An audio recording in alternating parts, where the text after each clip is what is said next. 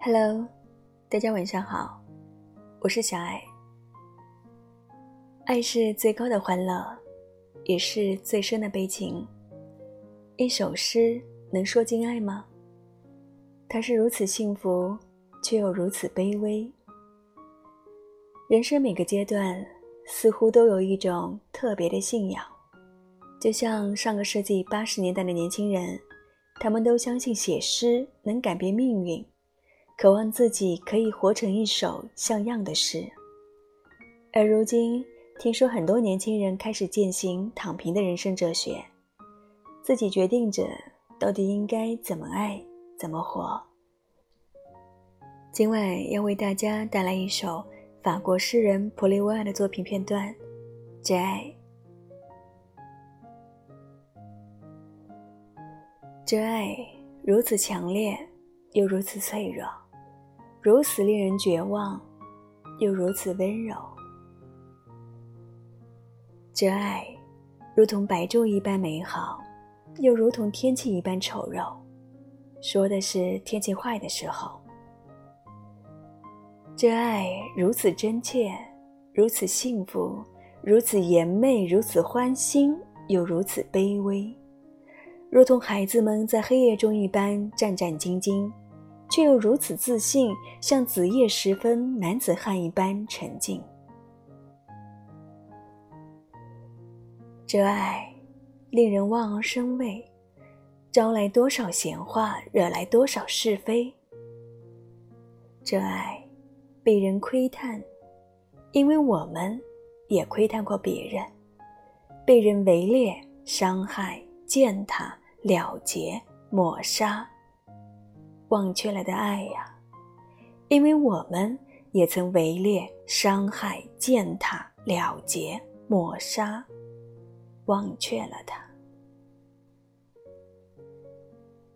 这爱全身心依然如此活生生，而且通体光明。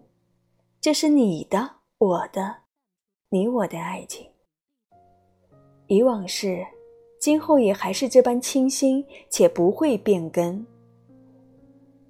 真切的恰如一棵小草，战战兢兢恰如一只小鸟，像夏天一样炎热，一样有声有色。苏根生说：“爱情是你的社交生活，而不是生活。结婚生子。”是你的人生选项，而不是你的人生。在现代社会里，婚姻似乎成了人生的一道选择题，一项私人事务。纵观人的一生，婚姻可以是一份参考答案，却不是一份标准答案。在这个人人自顾不暇的时代，爱情之所以真切，或许在于它的非理性与不确定性。走遭的同龄人陆续开启了人生的新篇章，而自己却对寻找另一半产生了倦怠。我们一面寻找合适的爱，一面又在委婉拒绝。在寻找另一半的过程中，我们又何尝不是将未来伴侣的特质符号化呢？从学历到职业，再到经济收入，就像哲学家韩炳哲在《爱欲之死》里总结的。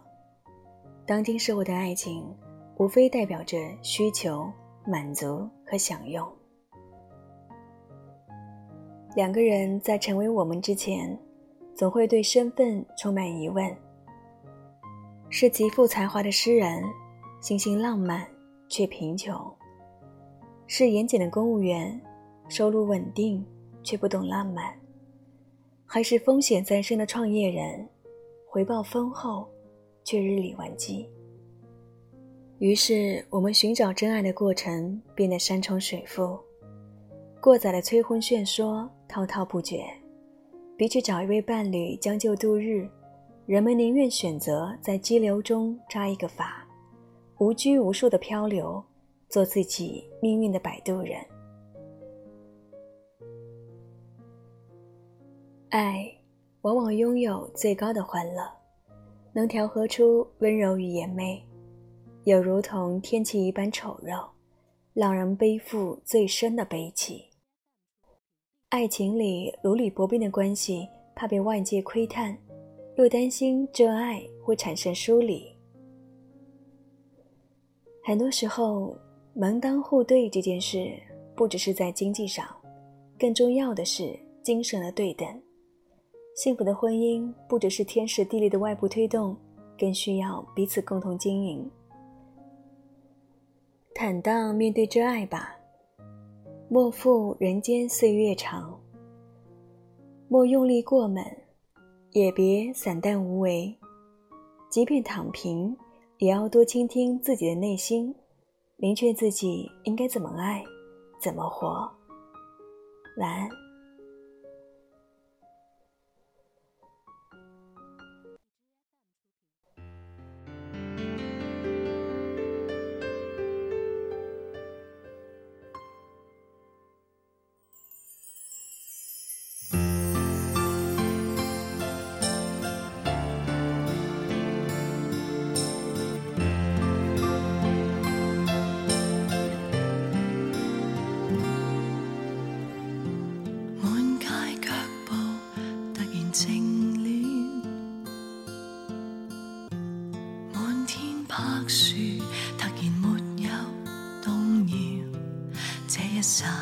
我只需要一碗热茶吧，那味道只是什么都不紧要。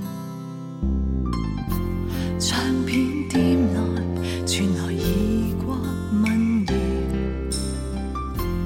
那种快乐突然被我需要，不真切，至少始想你。